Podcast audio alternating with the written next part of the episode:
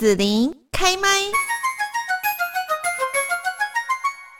继续在节目这边呢，我们要跟大家来关心，就是现在哦，我们新闻上面哈、哦、比较热门的，比方说呢，常常都会去看到说路口要停让行人的这样的新闻啦，或者是说最近也蛮常看到就是机车驾训哦这样子的一个相关的新闻报道哦。那这两个在交通上面的用路呢，好像最近呢就是很受到大家的关注哦。那我们就邀请到了林雅监理站的乌威达技士，跟大家来介绍一下，比方说一些新的规定呐、啊，或者是说呢，我们在啊、呃、路口的时候哈啊、呃、有一些看到什么行人专用石像啊哈等等的疑问到底是什么？那现在呢，就先请乌威达技师跟大家来问候一下。好，子林，各位听众朋友，大家好，那我是林雅监理站乌威达技师。好，那我也跟大家分享一下啊，嗯、我们最近有一些。道路交通安全的一些心智啊，尤其在路口停让行人这一部分哈、啊，那我先来做一个简单的分享与说明哈、啊。那我们根据我们交通部这七年来的统计啊，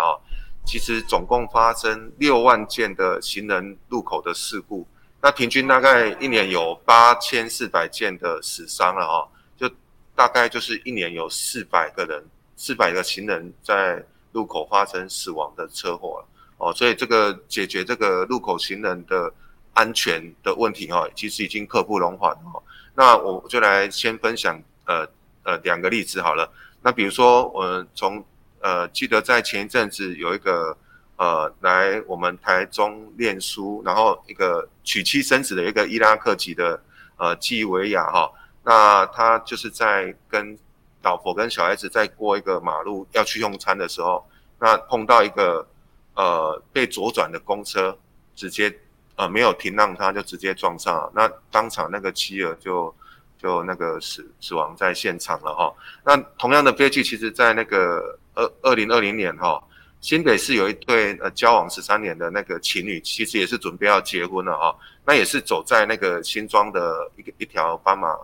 斑马路上哈，然后就是被一个左转的小货车直接撞上，那那个。女方就是被拖行了，呃，两公尺就送医就不治，所以这个行人地狱这个污名哦，其实真的是在我们台湾这边真的是相当严重了哈。所以呃，今年也是立法院在四月十四号，其实已经修正那个道路交通管理处罚条例的一些相关的条文，然后在六月三十号已经一个现在已经是一个新制了哈。所以我们汽机车哈行经行人穿越道。哦，或者是转弯的时候，你如果没有看到行人，没有暂停礼让行人的话，那最高是处罚六千块的罚款哦。然后如果造成呃行人重伤还是死亡，那最高可以处到三万六千元的罚款。然后呃如果造造成受伤的话，行人受伤吊扣驾照是一年。那如果造成重伤还是死亡，那就是吊销驾照了哈、哦。所以，那政府真的也是很极力在处理这方面的问题啊。所以，当然，那个那个在呃车辆在跟行人之间的处呃的相关的一些财罚基准，当然也有规范啊。比如说，我们车辆在行进那个行人穿越道，还有就是一些交叉路口啊，或者是遇到有行人穿越马路的时候，比如说我我举例哈，比如说我们一般的汽机车碰到。呃，绿路口是绿灯的时候，你可以右转。但是你如果碰到行人走在斑马线上，假设他是在三公尺内，或者是三个整木纹以内，哦，就是我们斑马线的那个三个整木纹以内，那你其实就要车子就要停停暂停下来，礼让行人先过。那如果你没有暂停的话，其实就构成我们刚才讲的处罚的要件。哦，所以这个。这个要跟各位听众朋友分享一下。当然，如果是在呃三公尺以外，比如说那个行人才从对方对面的方向刚走到我们那个机车要转弯这个方向，哦，那离离得还很远。那当然，这个呃，其实为了不让交通有一些阻塞了哈，其实应该那车辆应该可以先右转，这个是没有关系，因为距离还够远了哦，所以我们。呃，在警察单位他们的处罚，或者是一些违规检举啊，哈，或者是一些道路科技的执法，其实都是以三公尺或者是三个整木纹来当做裁罚一个基准。哦，然后行人专用时相就是一个，也是一个政府哈、哦，为了让保护行人的一个一个设备一个措施啊哈。嗯、好，那比如说在一些交叉路口呃的行人穿越号志哦。假设行人要呃要通过这个路口的时候，它是会集中在同一个时间都是绿灯，嗯、就是行人都可以通行的号志，就是车子都停止，啊、然后让行人可以走。那所有方向的那个车辆的号志都一定是红灯。哦哦，哦，那这个这个部分哈、哦，这这个就叫做行人专用呃时相哈、哦。所以在这个时相里面，其实所有的车子都要暂停就对了哦。嗯、那我我有注意到，其实，在高雄医学院。嗯，那边的交叉路口，嗯，还有文化中心五湖国中那边的交叉路口，其实都已经做成这样的改变了。嗯，哦，所以意思是说，行人在通过路口的时候，所有方向的车子一定都是红灯，这样可以确保行人的安全哦，行走的安全。对，我觉得这样子很好，嘿，就是说，呃，当所有的车子都停了，然后行人他不管走哪个方向，其实他可以比较安全又自由，然后又放心，然后这样的状况。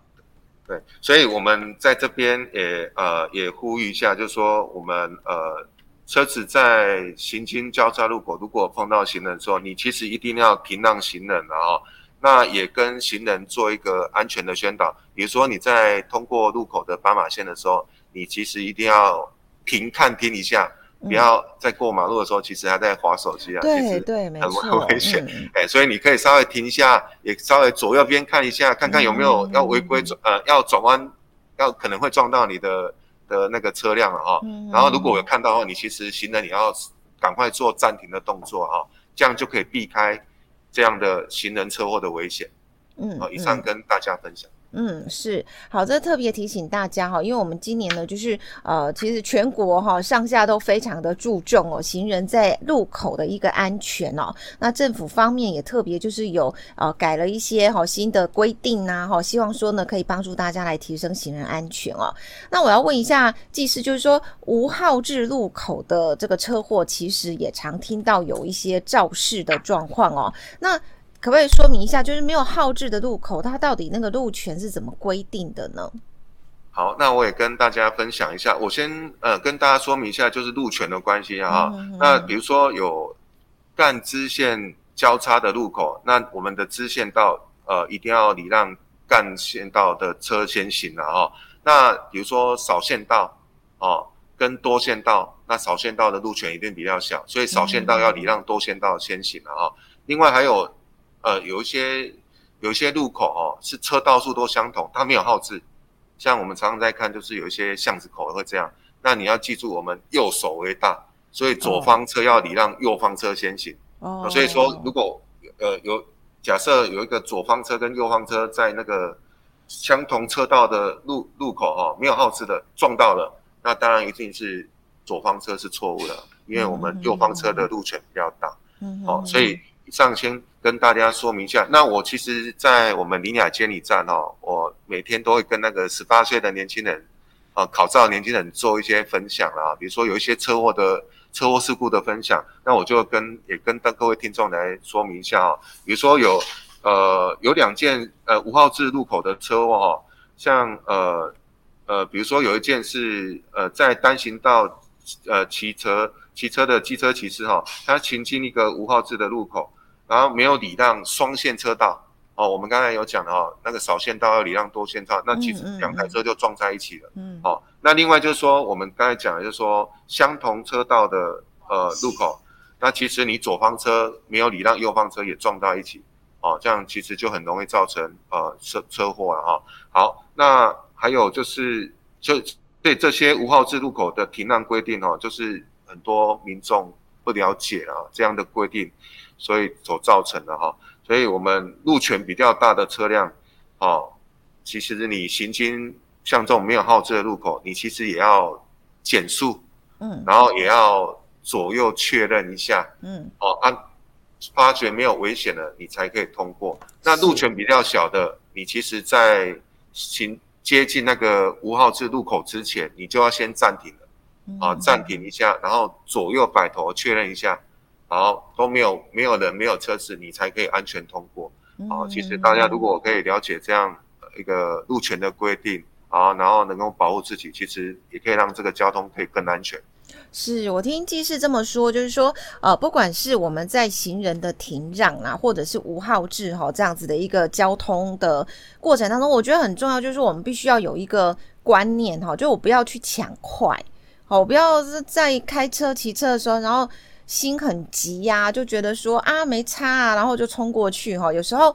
当你看到行人的时候，你就紧急刹车要让他，可是这样也很危险，因为后面说不定车子就撞上来了，会追撞。哦，所以其实就是不要急哈，我们经过一些路口哈，或者是说啊，注意到行人的时候，我们就是减速慢行嘛。好啊，你让后方的车，哎，其实也有一点反应的时间。好，我觉得很多人家不是说的嘛，十次车祸九次快嘛。对，对不对？对啊，其实这就九十分。对对对，像吴浩志的经过的时候也是一样，我们就是哎稍微减速一下哈啊，看一下状况再过去，都大家都比较安全这样。好，嗯，那另外我觉得还有一个哈，可能也会听到，就是机车骑士啊，就我骑骑骑骑上了国道高速公路，我觉得这好危险哦，怎么办呢？怎么自保呢？好，那那这几年其实也会有偶尔会有发生这样的状况啊。嗯、其实呃，不只是我们呃呃国内的民众了啊，那比较常见的还有一些移工啊，外籍移工也会，嗯、因为他不懂得我们呃台湾这边的交通号志标志，那就误闯到高速公路了哈。嗯嗯。那比如说我我来举例一下啊，其实这样的状况，像在今年的三月十一号，那在国道一号南下新竹湖口的路段哈，那有一个女机车骑士啊，她就是。设定了那个，我们现在其实有一些汽车其实会装一些手机架，嗯嗯，好，然后就然后设定一些导航模式，那它就设定到那个汽车的导航，然后就跑上高速公路了，嗯，哦，那其实真的蛮危险的了哈。那啊，那国道警察也接获通报之后，那就赶快协助这个女汽车骑士，然后赶快离开这个国道。那当然这样还好人没有事情啊，但是依据那个我们道路交通管理处罚条例哈。这个误闯高速公路，其实还是要处罚三千元以上六千元以下的罚款啊。然后另外一件就是，也是一样，国道三号在南下两百一十三公里处哈，那两个双载的机车，其实它是目的地是在草屯，然后就是不熟悉路况，然后就从台中大里快速道路的匝道哈，然后直接呃先进入快速公路、快速道路，然后再进入高速公路。哦，所以其实这个也是蛮危险，也是经过对经过国道警察的呃有人或呃通报国道警察才协助，然后引导他们安全离开国道哈。嗯、那依照规定还是要警察还是要做处罚了哈。好，所以这个国道上哦，其实汽车的车速都很快啊，所以机车哈只要一旦发觉不对了，其实哈我我我能够跟大家分享，还是有一些保命的招式哦，你要。哦，机车其实还是要稍微记住，就赶快停到路肩了哈，然后人赶快下来，哦，然后可能你你因为机车只有示意的就一些就方向灯嘛，你就先打一下方向灯示意一下，然后人赶快跨到护栏外，哦，然后有一些紧急的电话哈，就比如说你要可以打一些一九六八的专线，还有一一零，还有或者利用一九六八的 APP 通知。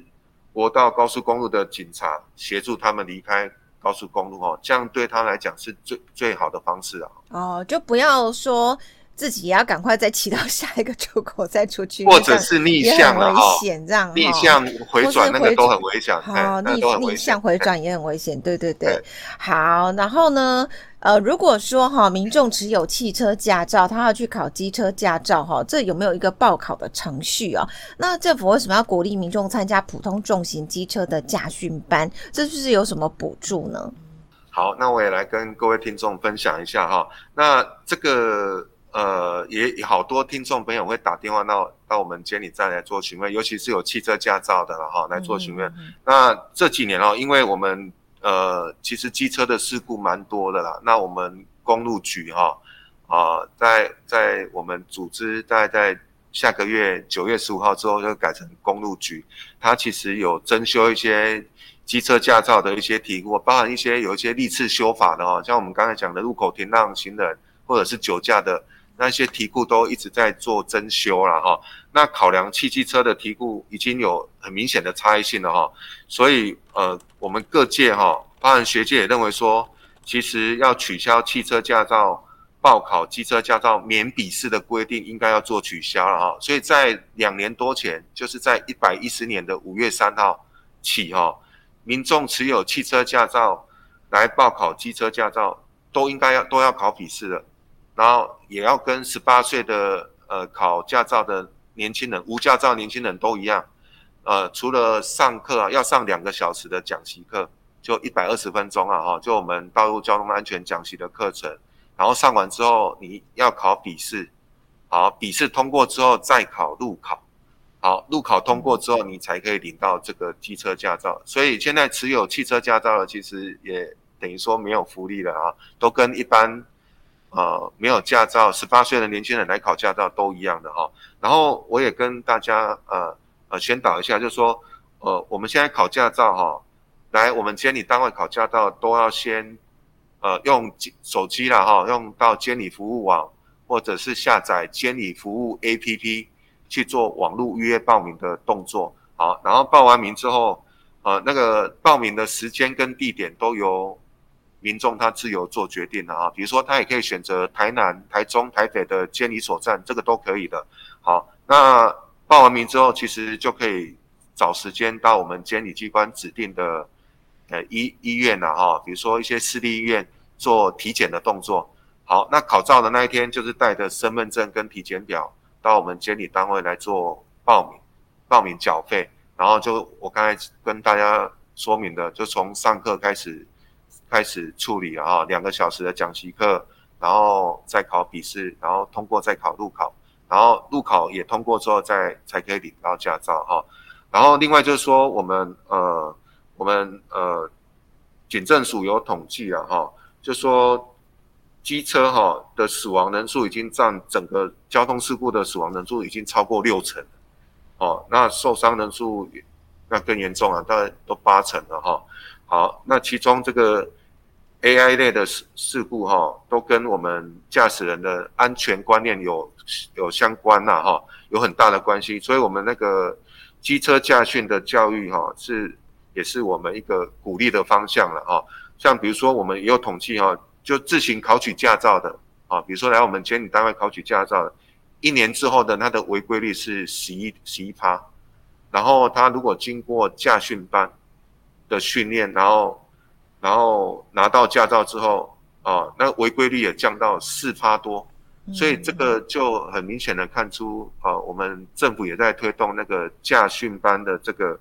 这个。呃，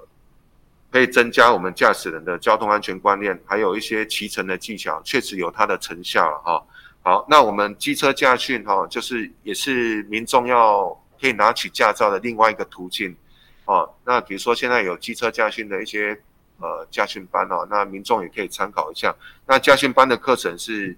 至少要三天哦，然后包含那个学科有六个小时哈，比如说有一些驾驶道德。交通法规啦，哈，还有一些汽机车的构造哈，然后术科有十小时，就说一些路考的练习有十小时哈，然后这个中间还会加入一些驾训班，还会加入一些防御驾驶的观念，然后让民众在真的拿到机车呃拿到驾照骑车上路前哈，可以把这些观念都真的了解了，然后来保障自己行车的安全了哈。好，那我们今今。今年参加机车驾训班的训练，如果取得驾照的哈，我们政府是有补助每个人一千三百元，哦，这个呢到年底之前都还有哦，所以如果有需求的民众，你可以来电，呃，到我们高雄市区监理所，他的我们的电话是三六一三一六一，或者是林雅监理站哦，二二五七八一二来做询问哈，好，那以上跟大家做分享。好，那么今天呢，我们就是邀请到了林雅监理站的乌威达技士，跟大家来特别哈提醒一下，就是路口停让行人哈，还有机车驾训相关的一些交通安全。那希望说大家上路呢都可以非常的平安。那在这边我们就要谢谢林雅监理站的乌威达技士来贴心的叮咛大家了，谢谢。好，谢谢子琳，谢谢各位听众，拜拜。拜拜。